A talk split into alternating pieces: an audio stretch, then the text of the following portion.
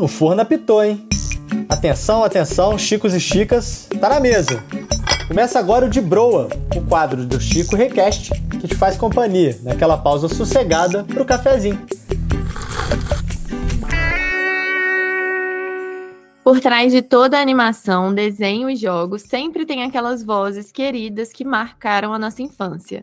Eu mesma nunca esqueci a voz do burro de Shrek e de vários outros personagens tão queridos. Vamos lá, manda ver, manda ver, vamos lá, manda ver, vamos lá, é demais, vamos lá. Eu fui muito marcada pelo ele de As Meninas Superpoderosas. Você não as destruiu mesmo, não é, gata? E por trás da criação e gravação dessas vozes, tem artistas que trabalham duro para adaptar e dar forma a tantos personagens diferentes. E hoje a gente convidou a Lara, a vovó Juju, a Ana Catarina, de Irmão do Jorel, a Riven de League of Legends, a Alex de Três Espiãs Demais, a Videl de Dragon Ball, que na verdade são uma só pessoa, a Melissa Garcia, profissional incrível que faz as vozes de todos esses personagens e muito mais. Oi, Melissa, bem-vinda, é uma honra estar aqui contigo hoje. E obrigada. Ei, Melissa, a gente está muito animado para bater esse papo. Para começar, então, a gente queria que você contasse um pouco do início do seu trabalho na área. Né? Acho que as pessoas ficam bem curiosas com essa área de, de voz.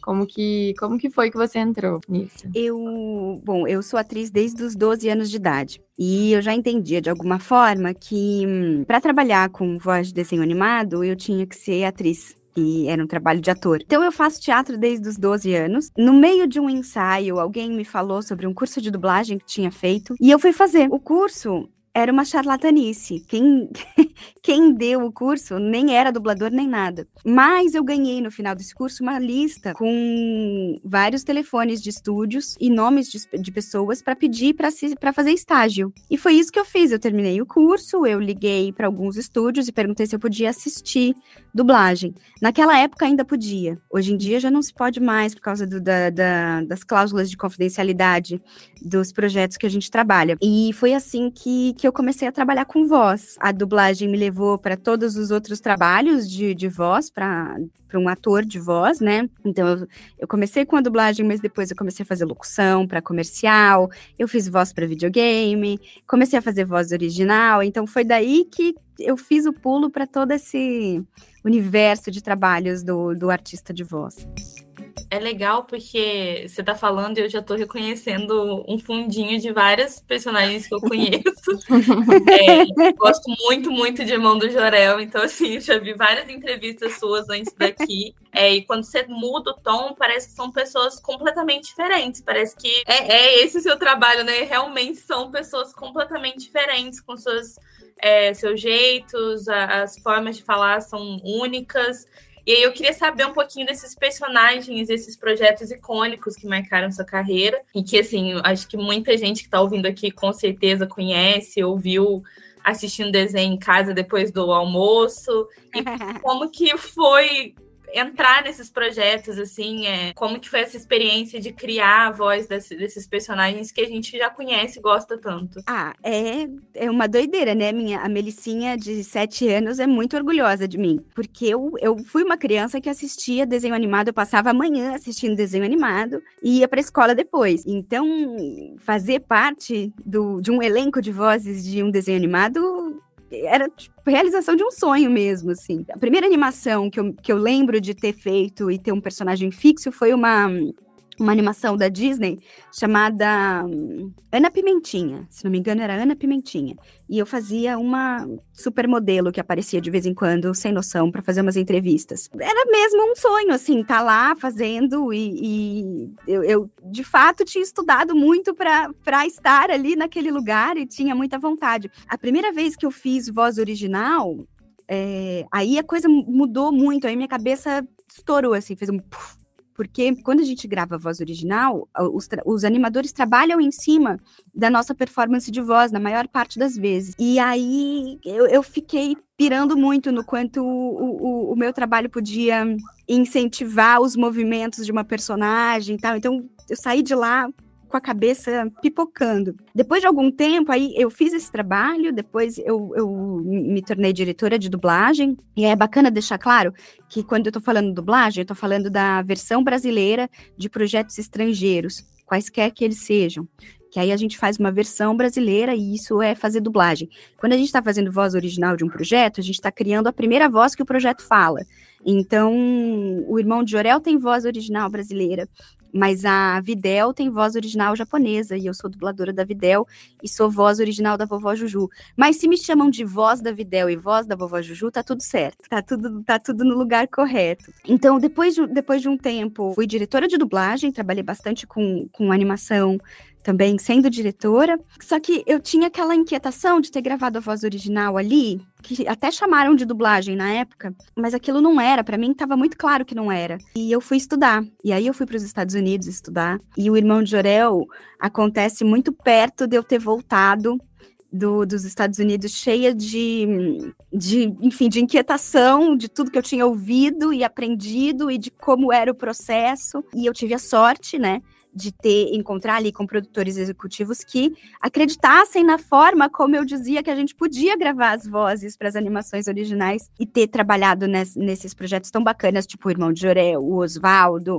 uh, o Papai Abu. Tem, tem, eu trabalhei em muito projeto original brasileiro e é sempre muito, muito, muito feliz qualquer projeto que eu faça e qualquer personagem. Eu fico muito feliz com as personagens originais serem tão parecidas com o que a gente vê no dia a dia, né, na nossa vida no Brasil Brasil. Eu, eu, ouço muito que a vovó Juju parece a avó, avó de muita gente. E deve parecer mesmo, porque eu pensava na minha mãe. Então, minha mãe era brasileira, ela tá, né, viveu no Brasil a vida toda. Então, acho que é por isso que a gente tem essa identificação, assim, muito forte. É, eu acho que às vezes as pessoas não têm muito essa imagem, mas o artista de voz, ele tá atuando ali, né? Ele tá criando um personagem, Sim. tá dando vida. E aí, com isso, eu queria entender se teve algum personagem que foi o mais desafiador para você, ou alguma virada de chave que você viu e falou: Nossa. O mais desafiador, eu ainda não posso falar nada a respeito. Mas, ah, tá secreto, projeto é, secreto. Ainda não saiu, ainda não, Eu ainda não posso. Mas vem sobre... aí. Vem, vem. Vem coisa muito legal por aí. Uh, mas eu, eu acho que todo personagem é desafiador em algum, em algum ponto, assim. Eu agora, o meu maior desafio tem sido me entender, entender é, em criar e fazer sentido para mim a vovó Juju com a exposição que ela tem agora, ela tem tido várias outras funções, né? Ela não existe mais só dentro da casa do irmão de Jorel.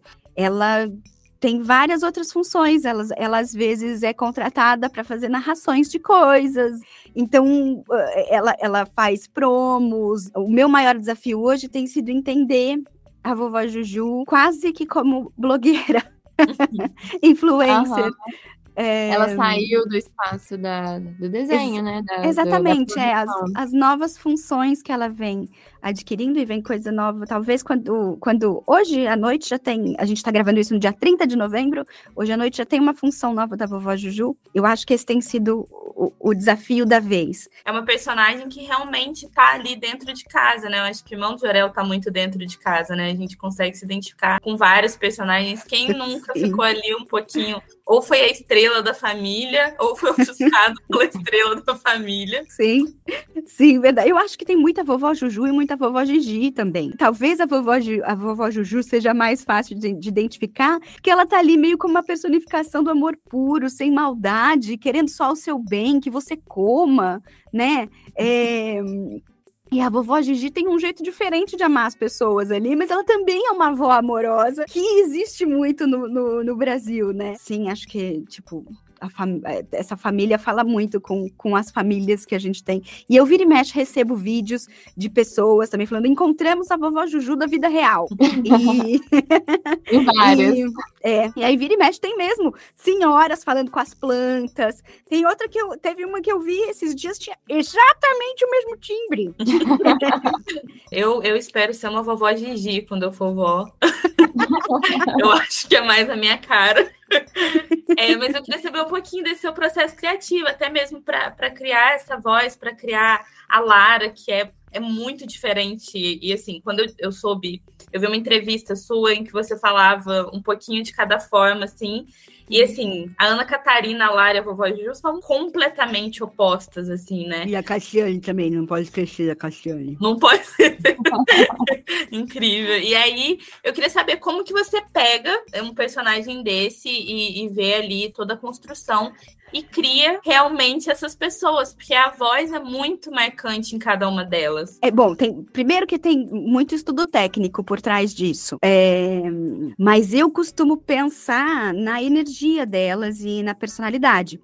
E aí o, os roteiros acabam por levar a gente para os lugares certos, né, dentro das cenas e tal. A, a vovó Juju, a minha referência de, de se fazer voz de velhinho era o Neila Torraca fazendo Barboja, Barboja, não sei, você, eu acho que vocês são jovens demais. Ele fazia o Barboja, e era, e era desse jeito que eu ouvia alguém fazendo voz de velhinho. Então a vovó Juju saiu desse lugar. E eu fui adaptando o quanto ela ficava aguda ou não, é, junto com o Juliano que devia ter ali, né, muito claro a avó Beth dele, onde é que ela timbrava e tal. A Lara, ele, o Juliano pediu especificamente para que ela tivesse o nariz entupido. Então foi. Eu, eu já.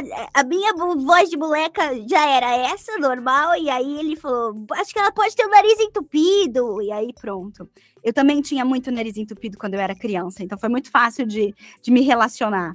É, e, e, e, a Ana Catarina tem aquela voz ideal, né? De menina linda. E, então, enfim, tecnicamente eu uso algumas ferramentas que eu estudei para poder usar, mas eu penso na, na, na, energia e na função dramática daquelas personagens para manter elas vivas. Agora a gente queria entender um pouco do seu contato com os fãs, Melissa, porque, né, por você ser uma artista que trabalha com a voz, então as pessoas não sabem de cara quem é você, o seu rosto fisicamente. Uhum. Mas como que é isso? As pessoas procuram e vão muito atrás e como é esse contato assim? Agora que todo mundo tem Instagram e todo mundo tem cara, né? Então, sim, as pessoas já, já começam a meio saber quem eu sou por causa das redes sociais. Mas acontecia muito de, antes de, de ter redes sociais, das pessoas dizerem: Ah, eu, eu você, você parece muito com uma prima minha. Eu, eu, eu, acho que eu te conheço de algum lugar, porque eu falo, você conhece a minha voz, você, você tá me reconhecendo Sim. porque minha voz tem muitas caras, e era, era essa a sensação que dava. E a, a partir da coisa das redes sociais e, e, das exposições dos eventos, né, de, de animes e tal, as pessoas começaram a saber mais ou menos as nossas caras, as caras das vozes uhum. da TV. E aí já aconteceu de eu chegar em festa e dar o nome e falar: Ah, você é a Melissa Garcia, né? Você que faz a Videl. E eu tento responder todo mundo que eu consigo no, no Instagram, sempre. Chega é... muita mensagem pra vovó Juju. Chega, chega. Mas aí eu já explico, já deixo lá no meu perfil que eu não posso gravar áudio com a voz da vovó Juju, falando feliz aniversário. Não posso. Tem muita gente que tem que autorizar. O dia que isso for autorizado, eu imagino que isso vai ser feito. Uhum. Mas é, normalmente é assim, porque a gente precisa, a gente precisa de ok de muitas pessoas para que uma personagem diga qualquer coisa. Então, é, não é tão simples assim quanto a minha vontade de sair falando abacate, come abacate, pra, com o nome de todo mundo, né? Então, uhum. uh, mas eu, eu tenho, eu gosto muito do, do, do, contato com os fãs, eu acho que são, são eles que nutrem, né, a gente, uh, o nosso trabalho. Eu, eu trabalho aqui, eu vivo em Portugal hoje, trabalho sozinha no meu estúdio, com todo mundo no Zoom, como nós estamos agora, né? Uh, cada um no seu lugar. Então, ter esse quentinho de quem de fato assiste é muito interessante faz com que a gente não se sinta tão sozinho no fim das contas. E assim, você falou, né, de, do pessoal de anime, o pessoal que conhece por jogos, você já trabalhou com muita coisa diferente, né? Uhum. Como que é, assim, cada uma dessas mídias e gêneros, assim, no, no, sentido mais amplo, você tem que adaptar o texto de uma forma diferente, por exemplo, quando você está dublando um anime, ou você tem que pensar em alguma técnica muito específica para uma língua ou para outra? Como é que você faz essa preparação? Olha, de uma língua para outra muda muita coisa. A gente não tem preparação nenhuma, é tudo na hora do, do, Com exceção de voz original, que a gente recebe o roteiro antes e consegue estudar. Qualquer coisa que seja, que não seja voz original, vai ser na raça e vai ser ali na hora. Então, quando eu, eu tô trabalhando num anime que vem com original em, em japonês, a minha primeira reação é quase sentar e chorar, porque eu não tenho ideia do que eles estão falando eu fazer a divisão dos textos e tal. E a dublagem é uma das, é uma das formas mais difíceis, eu acho, de, de se trabalhar com a voz, porque a gente tem que levar muita coisa em consideração. É a animação que já tem lip sync, então eu preciso levar em consideração as pausas que foram feitas em outra língua para fazer igual e elas precisam fazer sentido em português. Já existe toda uma proposta de atuação que eu também preciso seguir, preciso estar sensível ali para entender a, a proposta, tipo, em um minuto e seguir e fazer o máximo, o melhor que eu conseguir. Com videogame é muito diferente, eu acho, que a gente trata a personagem, né, do, o meu ponto de vista é entender que eu sou uma personagem que está em função de um jogador. Ela se relaciona com a história em função de outra pessoa, assim, tem... É, é, então eu fico pirando nesse, nesse conceito de qualquer coisa que eu fizer é para despertar tanto nos outros personagens da história, mas eu preciso despertar sentimento no jogador que me escolhe como personagem para jogar. Então, são, são, são pirações diferentes, né? Quando eu vou gravar um comercial, eu só preciso vender alguma coisa, é, que é tão difícil quanto faz, fazer rio chorar e tal, mas é essas diferenças, assim, são o que mais me chamam a atenção. Eu lembro que eu vi um vídeo uma vez é, de, do dublador do Logan, de X-Men, uhum. conhecendo o ator. E assim, uhum. foi um vídeo super emocionante. Mandei pro meu pai, assim, porque essa conexão a gente tem muito com a dublagem, porque assim, muita gente não consegue acompanhar ou não gosta do legendado. E tá tudo uhum. bem, né? Porque tem essa, essa. Eu acho a dublagem nacional assim, incrível. É, é, muito, muito, muito rica assim, em expressões e coisas que a gente usa em dia a dia. Então, tem muita coisa que eu prefiro ver dublado.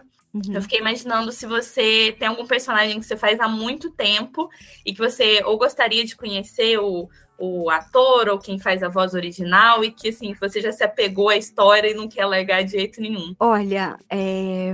eu, eu cheguei a conhecer virtualmente a vovó Beth, que, que é a inspiração da vovó Juju, e ela tava de pantufinha, sentadinha numa cadeira. E, e, o Juliano me apresentou ela e ela já tinha uma frase pronta para todas as pessoas da equipe de animação que ela conhecia. E, e, ela, eu acho até que ela nem entendeu que era eu que fazia a voz da personagem inspirada nela. Ela, porque ela já estava ali dizendo a frase que ela tinha para todo mundo da, da equipe de animação. Então, e, e isso foi muito fofo, muito tocante eu conheci a atriz que faz, que faz a, que fez a Alex das Três Espiãs Demais em inglês e a gente ficou amiga, a Katie Lee. Um, agora, de live action, eu não conheci ninguém que eu já dublei. Mas eu tenho muita vontade de conhecer a Natalie Portman, que eu, eu dublei ela na versão para VHS. Olha só como é velho isso, hein, essa história. A, a, eu dublei ela para a versão do home video de um filme chamado Brincando de Seduzir, que é um puta filme. E depois a, eu tenho um grupo de ativismo vegano em que a gente dubla vídeos que façam ativismo vegano. E a Natalie Portman, eu já dublei um discurso dela pensando nesse, em fazer ativismo. Então, a Natalie Portman seria uma pessoa que eu gostaria de conhecer. E foi muito intenso para mim uh, dublar Demi Lovato, porque teve, chegou uma época em que eu fiz era um intensivão. Eu ia todos os dias para Alamo porque eu dublei absolutamente tudo que a Demi Lovato tinha feito e até já tinha sido lançado, mas a Disney pediu para que, é, como eu ia assumir a voz dela, acho que na segunda temporada da, do, do Sunny Entre Estrelas, é, que eu refizesse tudo para que eles tivessem tudo com a minha voz. Então eu passei uns belos três ou quatro meses, todos os dias, por quatro horas por dia, uh, ali sendo a Demi Lovato na tela. Então eu, eu gostaria de, de dizer para ela o quanto eu acho ela foda, de verdade, assim. Ah. A cara a cara. Um, um dia vai falar pra Nath. Sim. Mas então, Melissa, uma coisa que a gente queria saber também é sobre para entrar nesse meio, né? Quem tem essa vontade de entrar como artista de voz, como dublador. Você comentou que você foi para os Estados Unidos estudar. Você acha uhum. que de um tempo para cá essa, essa carreira, talvez até esse estudo no Brasil já evoluiu um pouco? Como seria um caminho para quem, né, deseja trabalhar com isso hoje? Olha, a primeira coisa é que para trabalhar com interpretação de personagem, no Brasil existe uma lei, você precisa ser ator registrado. Então você tem que ter o registro de ator no, no Ministério do Trabalho. O nome desse registro se chama DRT. Então precisa estudar para ter o DRT de ator. A partir disso, aí existe. Eu dou aula de voz original. Depois disso, né, eu, eu comecei a fazer formação para atores para isso, porque eu precisava de elenco e de gente que soubesse o que ia uh, vir pela frente, o que ia vir pela frente, né, de, de trabalhar com voz original, porque era um, um, campo muito desconhecido. Mas por enquanto eu só conheço eu mesma que, que faço, que dou aula de voz original. Agora, uh, de dublagem, existem vários outros cursos. Só é importante entender que existe ainda muita charlatanice. Do mesmo jeito que eu caí no conto do vigário, muita gente hoje cai também. Então, a primeira dica que eu dou para quem tem vontade, né, que você faz uma formação em teatro ou vai, corre atrás do, do seu registro como ator e depois vai para o curso de dublagem, se você não conhece a voz do seu professor, é porque tem alguma coisa errada. É, eu, eu, já. Eu, eu acho que isso é uma coisa importante para se pensar. Se você não conhece o trabalho, né? Se você não conhece a voz da, do professor e não admira o trabalho dele, é motivo para não ir em frente com esse curso. E não, não acreditem em promessas milagrosas. Formação para dublagem não forma ator a casadinha de curso de dublagem DRT não é um bom caminho. Então, eu acho que é isso que eu posso falar sobre cursos e, e formação. Eu, alguns anos atrás, montei dois grupos, eu fui por dois anos seguidos, montei dois grupos de artistas brasileiros que tinham interesse em estudar voz para animação e montei um workshop de um seminário de, de voz para animação com os artistas de Los Angeles só para os atores brasileiros. Então, eu fico muito nessa nesse movimento de tentar sempre prover uh, informação e formação né? Porque a gente já teve o mercado muito aquecido. Tomara que nos próximos anos a gente volte a ter o mercado aquecido. Pode ser que ele aqueça daqui uns dois anos. Vamos ver o que, que acontece. Olha, a gente pensou num joguinho assim, vai perguntar algumas coisinhas, algumas frases, e a gente queria saber se você lembra qual personagem fez essas falou essas frases sem precisar Nossa, tá falar igual nem nada disso. A primeira é: você vai ficar lindo com a roupinha combinandinho. com a roupinha combinando. Combinando. É... Vovó Juju no episódio do sapatênis. Ah, você vai ficar lindo com a roupinha combinando. Falou até o episódio de onde tá a frase. Maravilhosa. Vamos lá, próxima. Você chama alguém de mulherzinha quando a pessoa é incrível. Essa é da Lara, no, no é um episódio. Até eu acho que é um episódio que eles começam com muitas gargalhadas no arco-íris e ela diz essa frase porque ele, ele chama de, de. Ela chama ela de. Ele diz que ele tá querendo. Você tá querendo dizer que eu sou mulherzinha? Ela fala, Você só chama alguém de mulherzinha quando a pessoa é incrível. Outra frase agora. Esse é o melhor da tecnologia. Sempre tem um botão para desligar. Essa, acho que esse é nível difícil. Essa eu amo. Essa é muito difícil. Essa eu não lembro. É a Alex de três espiões é, demais. Eu fui pensando que podia ser. Mas uhum. essa, eu, a dublagem tem um processo muito diferente. A gente está muito menos em contato com, com os projetos, é muito rápido. E a Alex tem a minha voz mesmo, né? Então, eu, eu, nem consigo lembrar em que situação eu disse isso, mas eu gostava muito de ser, de trabalhar para a UP e ser sugada a qualquer momento. Três Espinhas Demais é um clássico também, marcou muito minha infância. Nossa, eu amava. É, né? É, é. Eu, cada vez que vou para Los Angeles, não consigo passar sem ir para o The Grove que é o shopping que elas amavam e tinham muitas Ai, cenas no The Grove. Esse shopping existe de verdade. Caríssimo, uhum. assim, é, tipo, mas tem Gap. Então eu ia, fazia de bonita, passeando no The Grove e entrava na Gap, assim, comprava uma blusinha. Fazendo jus a, é. personagens. Exatamente. e ainda saía falando com o relógio. Não, Jerry, agora não posso. Eu lembro que uma coisa assim que todo mundo gostava também de Três Espiões Demais é que em cada é, episódio elas estavam com uma roupa, com Gente, um penteado. Vocês não têm né? ideia do quanto isso custa na animação. Vocês não têm ideia o, qual é o trabalho que é uma, um personagem trocar de roupa. E de fato, eu também ficava esperando os looks. Porque são Não, sempre é. looks As novos. espiões mais estilosas. e maravilhosas. É, é, eu adorava. Também, era incrível. Bom, pra finalizar, esse, esse acho que é um pouquinho nível difícil também, mas vamos lá.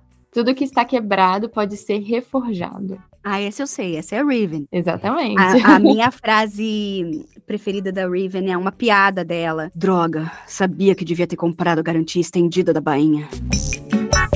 Bom, Melissa, caminhando para o final já da nossa gravação, a gente tem um quadro no de Broa que se chama Café com Broa. Café com broa. Queria falar hoje sobre uma produção que fica melhor dublada ou uma dublagem marcante, assim, que todo brasileiro com certeza já viu, ficou marcado. Procurando Nemo? É, Perfeito. Acho que não tem como pensar em outra coisa. Ah, por mais que eu ame o trabalho da Ellen DeGeneres, a Maíra Góes é uma Dory muito mais interessante do que a Ellen. Continue a nadar, continue a nadar, continue a nadar, nada, nada. Bom, pra eu não falar de Irmão do Jorel mais ainda, Uhum. é, eu vou falar de Tá Dando Onda, que eu acho, assim, genial. Acho que, assim, eu assisti o filme legendado já e dublado, assim. No geral, acho que a É animação verdade. dublado é uma experiência Diferente. é. Tá dando onda tem. Bom, a gente procurando Nemo e tá dando onda tem em, em comum que o protagonista é o Gustavo Pereira, né? A voz do, do, do Nemo e do, do, do pinguim do Tá Dando Onda é o Gustavo Pereira. E o primeiro off do Tá Dando Onda, meu Deus, é de se cortar, assim. Eu vi e fiz. Como ele fez isso? Como ele fez isso? E aí eu fiquei assistindo o filme depois várias vezes para ouvir esse off, para absorver qualquer coisa daquela genialidade daquele off bem, tão bendito que, que foi ali na, na voz do Gustavo. O Gustavo é genial também. É, A hora que ele genial. fala, taca a mãe pra ver se quica, eu acho que, assim, me pega toda vez. É, é a frase mais famosa, com certeza. Não, meu brother, eu só surfo. Seu prego? Eu não. Ai! Taca a mãe pra ver se quica, Glenn. Bom, a minha resposta vai ser na mesma linha também. Escolhi uma animação que é Shrek. Eu sou apaixonada por Shrek, todos os filmes. E acho incrível a voz do burro, a voz do gato de botas também, que vem aí nos outros filmes. Que, inclusive, é a mesma voz do Adam Sandler, né? Nos filmes. É, o Alexandre Moreno, sim. Sim. E o burro é o Mário Jorge. São duas lendas, né? Cara, tira essa bota de couro legítimo, esse bigode de gato da minha cara. Nossa, que fedor! E você não cheira exatamente como um buquê de flores. Bom, era isso, Melissa. Queria agradecer muito a sua participação. Já Ah, passou obrigada, super rápido, já, já tá acabando a gravação, triste, mas foi ótimo o tempo. Divertiu muito. Obrigada, obrigada pelo convite, obrigada pelo tempo e muito sucesso para vocês. Pra você também, a gente tá muito curiosa com o projeto secreto, hein? Ai, pois é, então precisa me seguir nas redes sociais, porque eu só vou poder falar dele, não tenho a menor ideia quando, mas eu só posso dizer que é muito foda e que muita gente que foi citada nessas nossas nessa conversa aqui está envolvida no projeto. Mas eu também não posso falar quem. E espero que os produtores não me matem por eu ter soltado essa informação. É, Vai dar tudo certo. Muito obrigada.